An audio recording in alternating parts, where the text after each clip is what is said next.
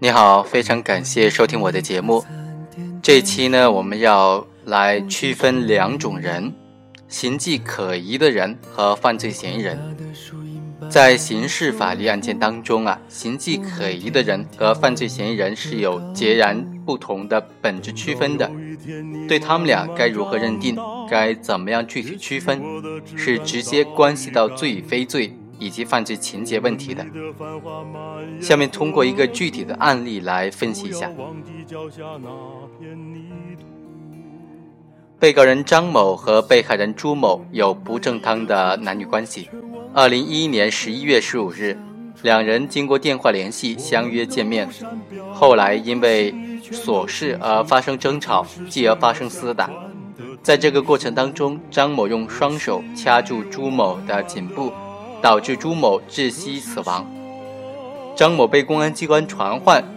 并且在次日如实的供述了杀害朱某的这个事实，带领公安机关找到了朱某的尸体。在庭审当中，法院就认为，被告人张某构成故意杀人罪。张某被公安机关作为犯罪嫌疑人传唤之后，第一次讯问的时候，并没有如实的供述他杀人的犯罪事实。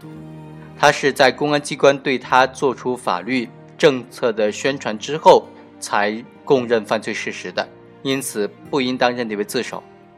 二审法院经过审理就认为，现场的勘验检查笔录、抓获的经过、报案的笔录、被告人张某的供述等等证据都已经证实，公安机关传唤张某的时候呢，其实并没有掌握本案的犯罪线索。是张某供述了他杀害被害人朱某的犯罪事实，并且带领了公安机关找到被害人的尸体，本案才得以告破。张某在公安机关没有发觉犯罪事实，尚在一般性的排查询问的时候，就主动了供述自己的罪行，可以体现出他投案的自愿性和主动性，应当认定为具有自首情节。经过这个案例，我们可以发现。一审法院就认定张某被传唤的时候是以犯罪嫌疑人的身份，所以他是在第一次询问时没有供述就不构成自首，而二审法院呢是直接将张某作为形迹可疑的人，在接受公安机关传唤的时候主动的供述的犯罪事实，所以是能够成立自首的。可见区分这两种人对于本案自首成立与否，本案判刑的。这种幅度啊，影响非常大。那么，怎么样区分呢？最高人民法院在关于处理自首和立功具体应用法律若干问题的解释当中就规定，自动投案是指犯罪事实或者犯罪嫌疑人未被司法机关发觉，或者虽然被发觉，但是犯罪嫌疑人尚未受到讯问，未被采取强制措施的时候，主动直接的向公安机关、人民检察院或者人民法院投案。如果罪行尚没有被司法机关发觉，仅仅因为形迹可疑，被有关的组织或者司法机关盘问教育之后，主动的交代自己的罪行的，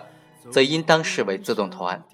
这个司法解释对于经过司法机关询问而交代罪行的行为人，规定了形迹可疑的人和犯罪嫌疑人两种。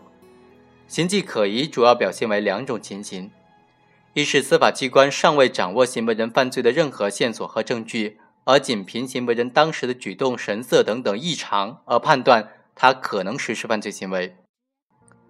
这种情形的形迹可疑是一种纯粹的基于常理常情和特定的工作经验所形成的主观判断。二是司法机关已经掌握了据推测行为人可能与某些案件、某起案件有一定联系的证据和线索。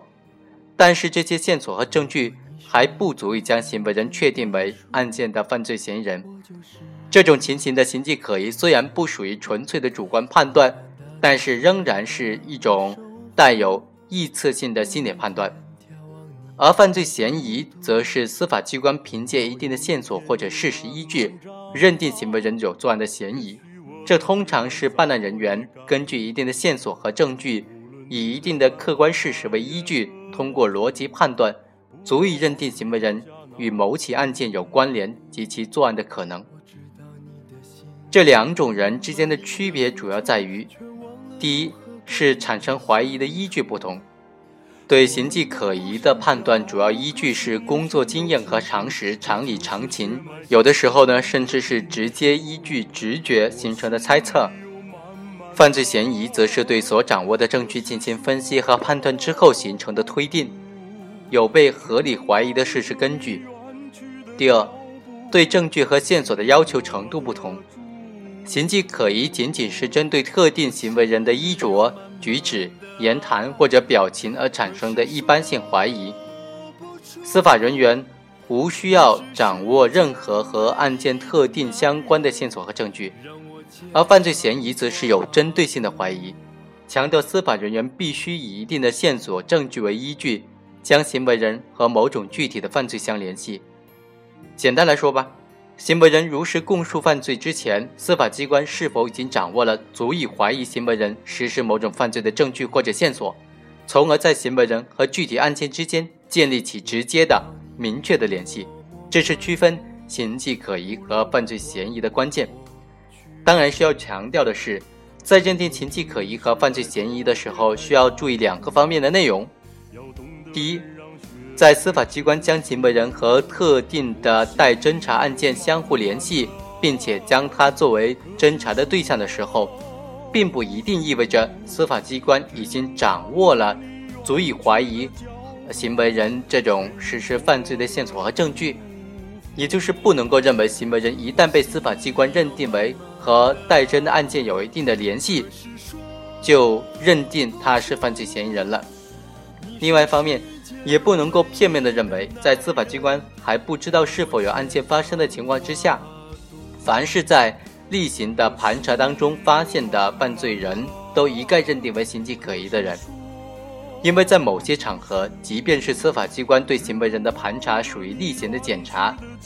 如果这种例行的检查查出的某种线索或者证据已经足以合理的怀疑行为人实施了某种犯罪的时候，即使此时还不能确定行为人实施的具体何种犯罪行为，也应当认定为行为人是犯罪嫌疑人，而不是形迹可疑的人。比如说，公安人员在深夜巡逻过程当中，对一个携带行李箱的人员进行盘查，然后在这个旅行箱当中搜出了枪支、毒品或者大量假币等等违禁品。在这种情况之下，不能够仅仅因为公安人员还不知道是否有案件发生，例如盗窃、抢劫等等，而认定为被盘查的人是形迹可疑的人，而不是犯罪嫌疑人。根据以上的思路啊，我们认为，对行为人因为被传唤到案而交代罪行的行为是否构成自动投案，要审查司法机关对行为人的怀疑是否是属于司法机关已经掌握了。足以怀疑行为人实施某种犯罪的证据或者线索，从而在行为人和具体案件之间建立起了直接明确的联系。这种情形，当然，对于形迹可疑的人和犯罪嫌疑人的认定，并非是一个非此即彼的问题。司法实践当中还存在模棱两可的情形，比如司法机关已经掌握了犯罪的线索和证据，虽然还不足以认定行为人是待侦案件的犯罪嫌疑人。但是这些线索和证据已经超出了通常认定形迹可疑所要求的线索和证据，也就是司法机关认定行为人是犯罪嫌疑人的内心确信，比认定他是形迹可疑的人更强。我们认为，在这种情况之下，是难以确切的判断行为人是形迹可疑的人还是犯罪嫌疑人的。那么此时就应当本着有利于被告人的原则的这种现代的刑法理念。和鼓励犯罪人自首的刑事政策精神，认定为形迹可疑的人。回到本案来说，根据在案的证据和被告人张某的具体归案情况，应当认定为他是仅仅因为形迹可疑，被司法机关盘问教育之后，主动交代罪行，属于自动投案，构成自首。主要的理由啊是：首先，被害人朱某的亲属报案的时候，并不知道朱某已经。被害以及是否被害，公安机关传唤张某的时候呢，也不知道朱某已经被害了，更没有掌握张某杀害朱某的任何证据，仅仅是因为他们两个人之间存在不正当的男女关系，近期活动和通话都比较频繁，因此对他产生的怀疑而已，并且根据主观经验对他进行一般性的排查询问之后，张某就主动的交代的罪行，带领公安机关找到的被害人的尸体、作案的工具等等客观性的证据呢，进而确定了本案是张某所为的。这些情况足以表明张某呢具有投案的自愿性和主动性。因此，张某在公安机关尚未掌握相关证据的情况之下，主动的交代他的犯罪事实，应当认定为自动投案。第二，张某在公安机关第一次询问时，虽然没有供述杀人的这种犯罪事实，但是他如实供述自身的基本情况，并且在当晚第二次询问的时候，如实供述了整个作案经过、藏尸的地点等等主要犯罪事实，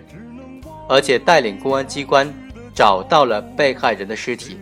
张某是在公安机关掌握他的犯罪证据之前就供述了主要的犯罪事实，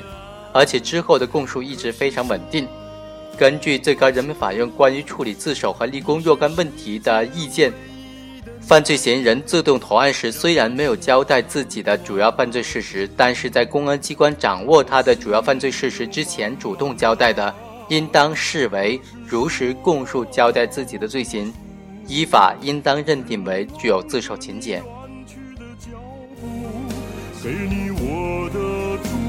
以上就是本期的全部内容，下期再会。